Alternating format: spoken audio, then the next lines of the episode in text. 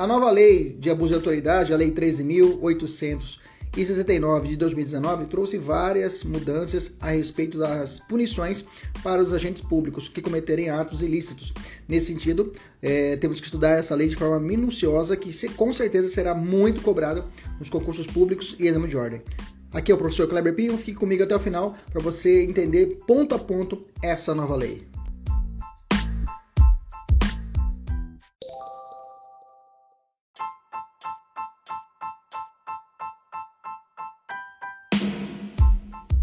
Artigo 29. O artigo 29 vem, vem escrito assim: vem tipificado assim na lei: prestar informação falsa sobre procedimento, prestar, prestar informação falsa sobre procedimento judicial, policial, fiscalizar, fiscal ou administrativo. Fica até com medo quando a lei põe quatro situações assim. Aí vai falar judicial em exclusivo, judicial e policial em exclusivo. Fica esperto, tá?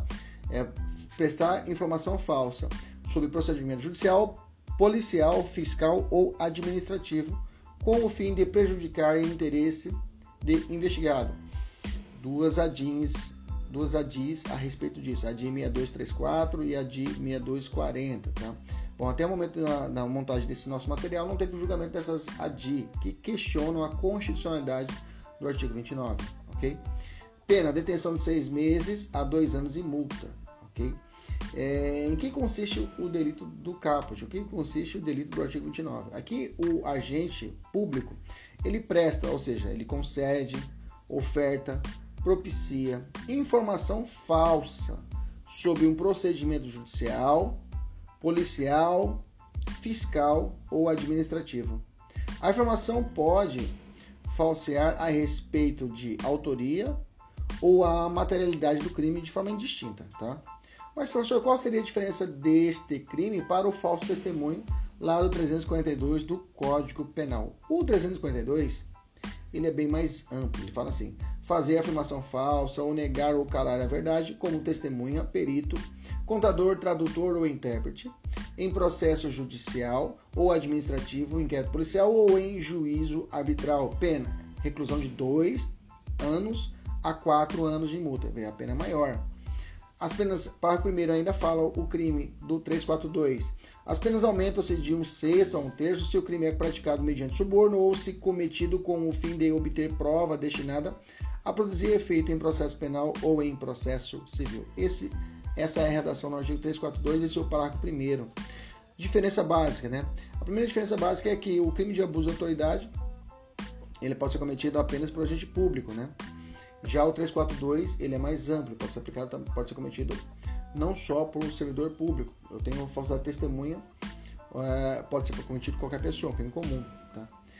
É, aqui no 342 é necessário ainda que o, o, agente público tenha sido arrolado pela acusação ou pela defesa. Né?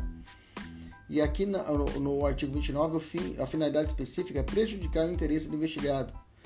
Okay?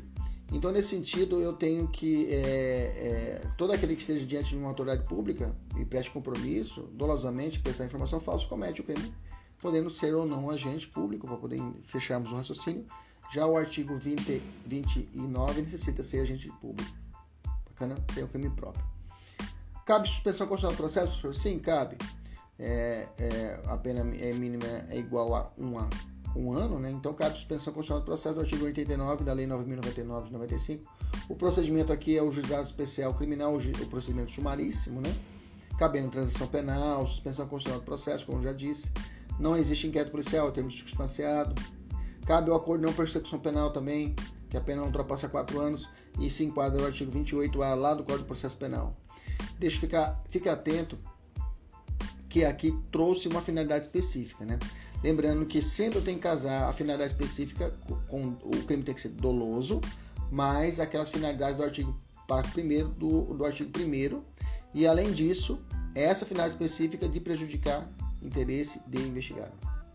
Beleza? Então ele tem um elemento subjetivo especial, prejudicar o interesse de investigado, além de, de por, por, e, outras, e as outras hipóteses lá do parágrafo 1 do artigo 1 do, dessa lei de abuso de autoridade beleza? Fazendo uma questão, comete abuso de autoridade fazer afirmação falsa ou negar ou calar a verdade, como testemunha parou. Ele está falando qual crime? Ele está falando do falso testemunho ou falsa perícia, 342, beleza? Isso vai ser comum, vai misturar os dois crimes para você matar. Lembre-se, o crime de abuso de autoridade, artigo 29, é prestar informação falsa sobre procedimento judicial, policial, fiscal ou administrativo, tá? Com o fim de prejudicar o interesse de investigado. Fique atento a essa pegadinha, beleza? Até a próxima. Tchau, tchau.